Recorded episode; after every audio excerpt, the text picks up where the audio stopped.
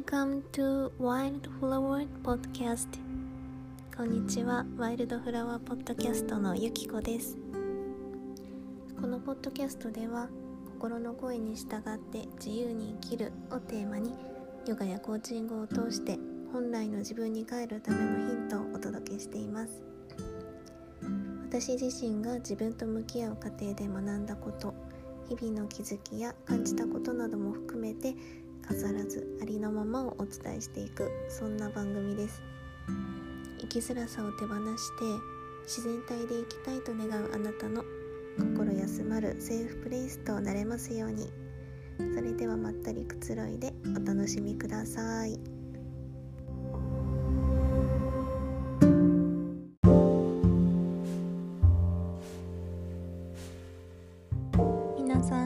ちは。今日もワイルドフラワーポッドキャストを聞いてくださってありがとうございます。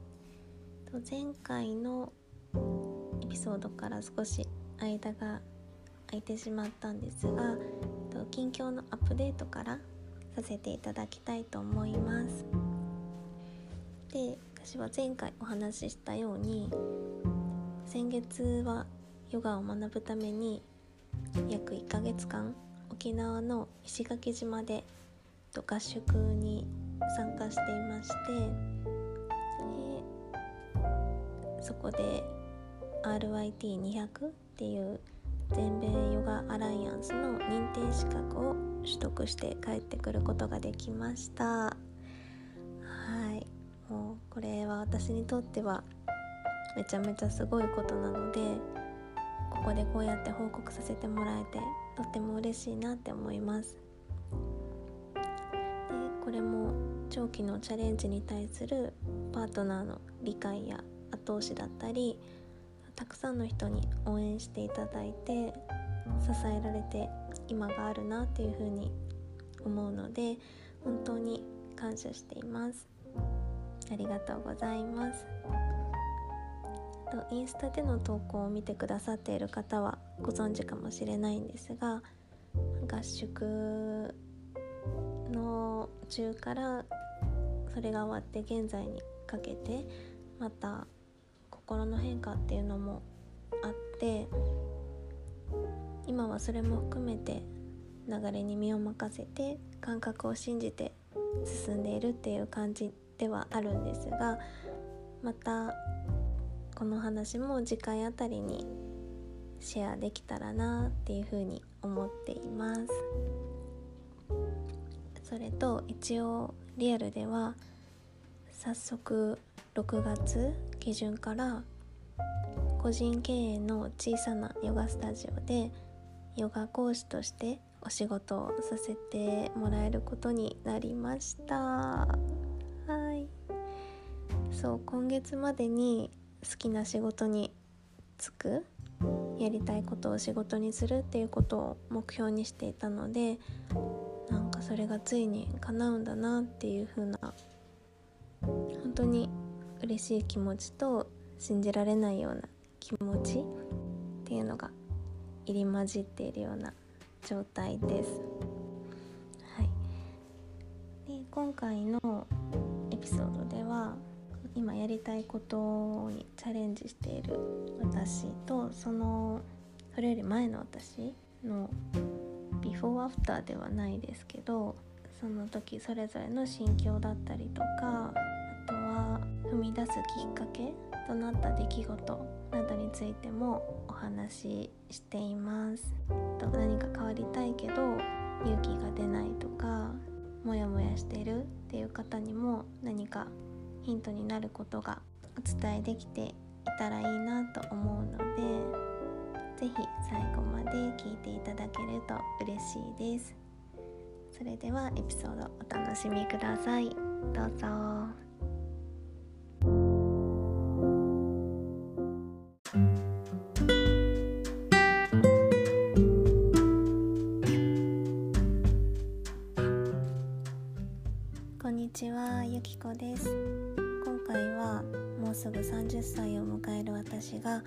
1年前に人生を変えると決意した時の心境や当時を振り返って思うことなどを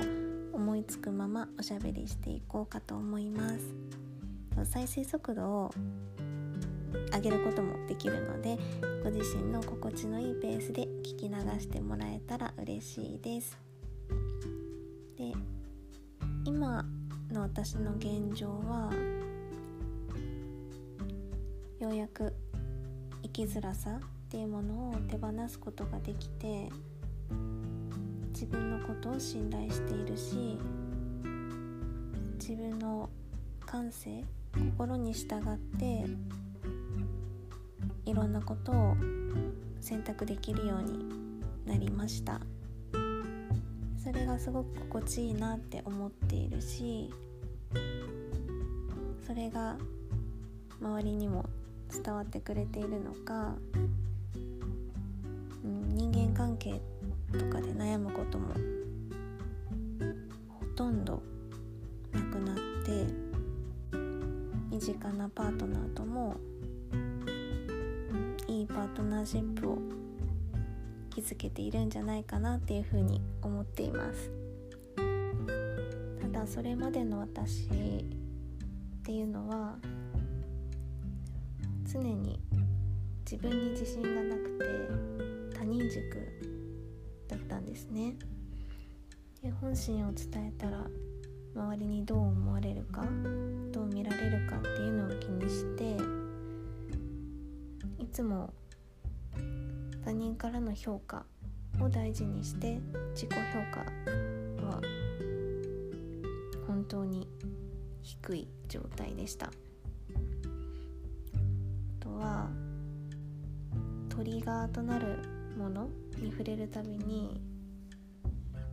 ズドンって落ちるような感じ。そういう出来事があるたびに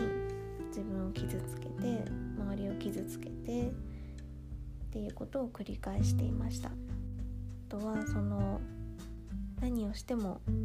何をしてもというか満たされないっていう感覚があってないものねだりをしていたり自分はどこか欠けているっていうふうに思ってだからしょうがないっていうふうに人生を諦めていたような感覚もありました。で漠然とこんな生きづらい人生は嫌だなっていうふうに思っていたんですね。この生きづらさっていうのも特に壮絶な体験をしたとかでは全然ないんだけどあんまり生きるのを楽しいっていう風に思ってなかったところがあったなって思います。でもそういうものだ人生はそういうものだっていう風にも思っていた。いい時もあれば悪い時もあるっていうのをそのまま体感していたし悪い時はすごく辛いんだけど楽しいことがあれば普通に笑えるし幸せも感じる。ただこの楽しみっていうのは外から来るもので全部が外的要因だったんですよね。それは自分でコントロールできないものだからこそ自分の人生をコントロールできないフラストレーションみたいなものを感じていて自分の人生なのにいつも誰かの手に委ねているっていう感覚もありました。それで専門学校を出てから普通に就職をしていたんですけどそこでの仕事も多分向いてなかったんですよね。本当に自分の無能ぶりだったりとかそういうところに嫌気がさしてあとはお給料の低い職種だったのでそういう低収入っていうことに対しても恥じている気持ちがあったり自信を失っていたなって思います。でそんな中6年前に婚をしました。その時の私は何だろう結婚すれば社会的な役割もできて居場所もできてそれだけで幸せになれるっていう風に思っていたんですね。でも自分で自分を満たすことができないから結局パートナーだったり家庭っていうものに幸せの責任を丸投げしていたような感じ。もう全部委ねてしまっていたなって今は思います。それでパートナーと私は本当に正反対のタイプなんですね。でそもそも別の人間なわけだから一緒に暮らすとなるとぶつかることもあるかと思うんですけどそこを全てにしていたからこそちょっとした衝撃とかですごくダメージを受けていました。やっぱりその真逆のタイプだったこともあってそういう回数そういうことが起こる回数もすごく多くてそういう積み重ねで私はその人と暮らすことまともに暮らすこともできない人間なんだなっていうふうに思ったりもしていました。うん、で地元を離れてパートナーの地元に移ったので本当に近くに家族も友達もいない環境で仕事に出たりはしたんですけどもともとその人に対して心を開けない人だったので親しくなることもなくなんかすごくそれで孤独を感じていたっていう時期だったかなって思います。なのでこの頃はもうめちゃめちゃ帰省していました。毎月のように飛行機の距離なんですけどうんなんかそれでバランスをとっていたかなって思います。でその地元に帰った時に親友と占いに行ったことがあったんですよ。で今どんな名前かは覚えてないけど多分星読みとかかなって思います。なんか生年月日とと出生時間もかな。と自分の名前とパートナーの名前とっていう風に紙に書いてでそれで関係性とかを見てもらう、まあ、その相性とかだけじゃなくて個人のもうもちろん見てもらえるんですけどでそれをしてもらった時にもともとすごく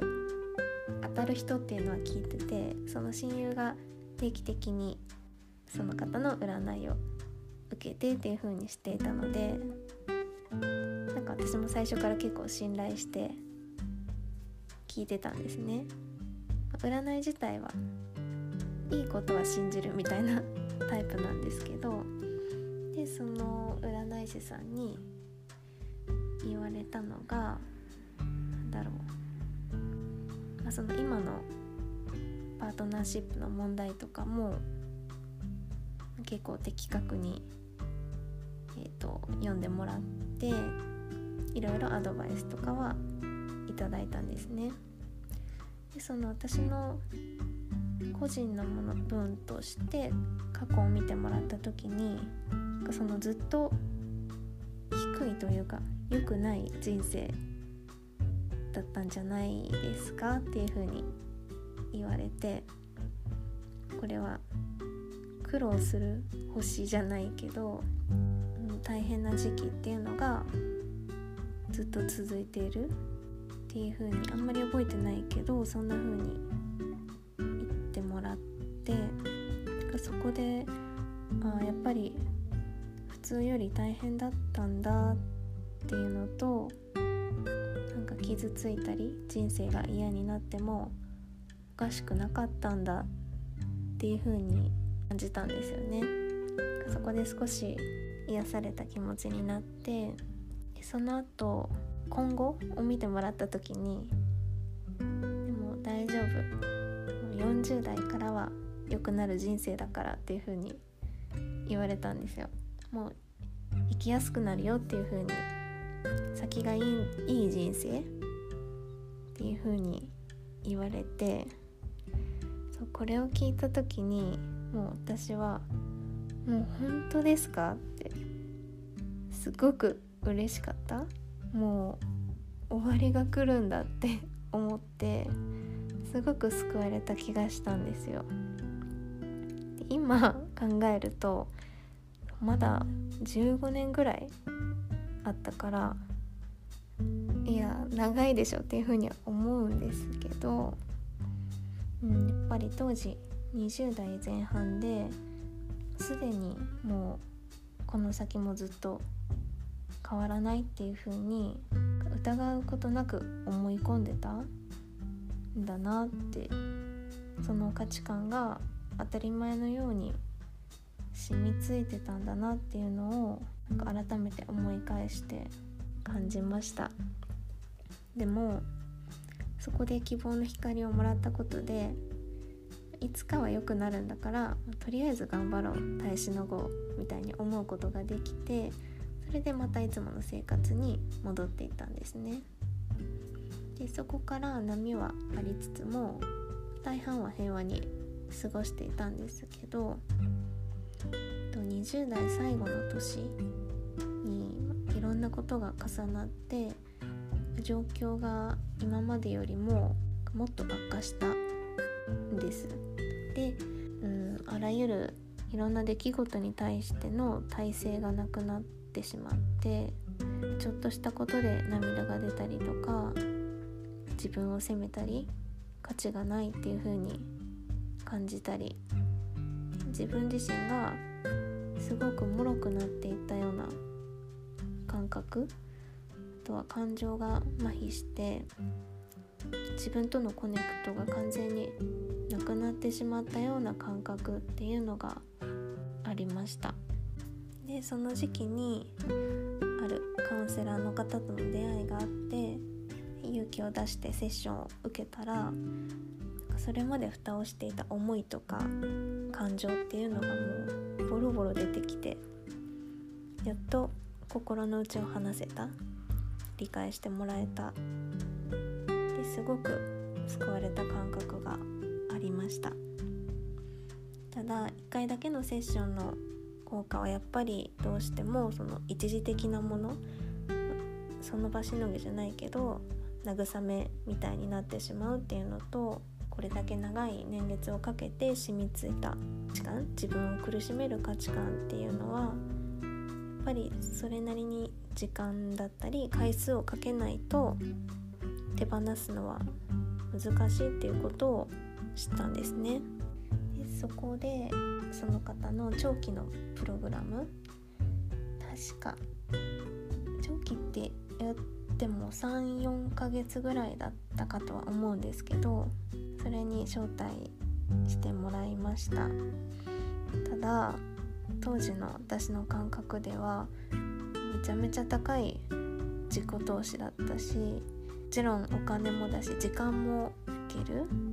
な自分のためにそこまでするのかっていうところでギリギリまで悩んでいたんですが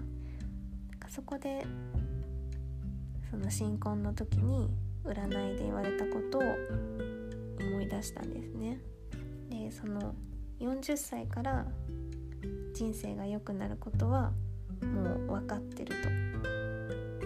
の時点で謎にめっちゃ信じてるんですけど。でそれを支えに数年間過ごしてきたけどやっぱりしんどかった。っていうのがあってもし今ここで自分の意思でいい人生が訪れるのを10年早められたらどうだろう、何もしなくて10年かかるなら今行動したらどうだろうっていうふうに考えた時にちょうどあと数日で29歳っていうタイミングだったんですね。なのでもう今しかないって思ったんです。この1年頑張って30歳までに変わるんだっていう気持ち？で腹をくくってそれで今の自分を癒すジャーニーに飛び込んだっていうわけです。はい、なんかすごい単純なんですけど本当にすごく背中を押されたというかそういう考えを持つきっかけを与えてもらったなっていうふうに思ってます。そして今あと1日で30歳を迎えるところまでやってきました。今の私は1年前の私が想像してたよりもっと自分の人生を生きているなっていう風に心からそう思えるようになったんですね。どんな自分も認めて受け入れて心に従ってやりたいことにチャレンジできている。その当時の私が欲しかったもの心の平穏だったり充足感満ち足りているっていう感覚とかそういうものを感じることができていてなんだろう。新しい人格に変わったっていうよりも本来の自分を思い出してありのままでいられるようになったっていうのがいいかなって思うんですけど本当に今は外側ではなくて自分の内側にあるもので自分を満たすことができるようになったなっていうふうに感じています。なのでこれから始まる30代っていうのがもうワクワクしかないんですよ。1年前に決意しなかったら行動しなかったらまた同じ毎日を繰り返すかもしれなかった10年間を思うと本当にあの時踏み出すことができてよかったなっていうふうに思うと同時にこの1年間諦めずに向き合ってきた29歳の自分に「頑張ったねありがとう」っていう風にハグしてあげたい気持ちでいっぱいになりました。これもまた時間が過ぎるとそう30歳になった後どういう心境だろうっていうのも分からなかったし過去の一つになるんだろうなって思ったので思いが溢れてるうちに新鮮なうちに収録してもうすぐにでも配信したいなっていうふうに思っています。ここまで長いストーリーを聞いてくださってありがとうございました。でまだ私のジャーニーは続いていくんですが一旦一つの区切りを迎えた今の私が伝えたいなってていうふうに思っているのはからでも自分の人生は自分で変えられるっていうこととみんな誰でもその力や可能性を持っているっていうことです。で同じ今までと同じ人生を選ぶ変わらないっていうのも実は自分が選択していたことだったんだっていうふうに気づいたんですね。うん、きっと変わるチャンスはいつも散りばめられていたんだけどいるんだけどそれを受け取れるかどうかはその人のその時の状況だったり心の状態次第かなっていうふうに思います。ただ今までと同じ人生を選ぶことができるようにそれとは違う人生穏やかで心地よくて好きな人たちだったりやりたいことやときめくことで満たされている。そういう人生を選ぶ選択肢も同じように与えられているっていうことを思い出してほしいって思います。本当に私にできたから誰にでもできるっていうのを伝えたいなって思ったのでこのエピソードを聞いてもしかしたら自分も変われるかもっていう風に少しでも思ってもらえたら嬉しいなと思います。今その家庭にいる人もこれから踏み出してみようかなっていう風に思っているし不安や迷いだったりどうすればいいかわからないっていうような相談や質問などがあればいつでも私にメッセージをしてもらえたらと思います。でインスタグラムのアカウントはこの概要欄にも貼っておこうと思うんですけど「トマークヒーリングアンダーバージャーニーアンダーバーユキコ」で検索していただいても出てきます。またこのエピソードで何か感じたことだったり感想などもありましたらお気軽に DM していただけると嬉しいですそれでは今日も最後までお聴きいただいて本当にありがとうございました私の体験が少しでも誰かの背中を押すきっかけになれば幸いですそれではまた次のエピソードでお会いしましょう。バイバーイ。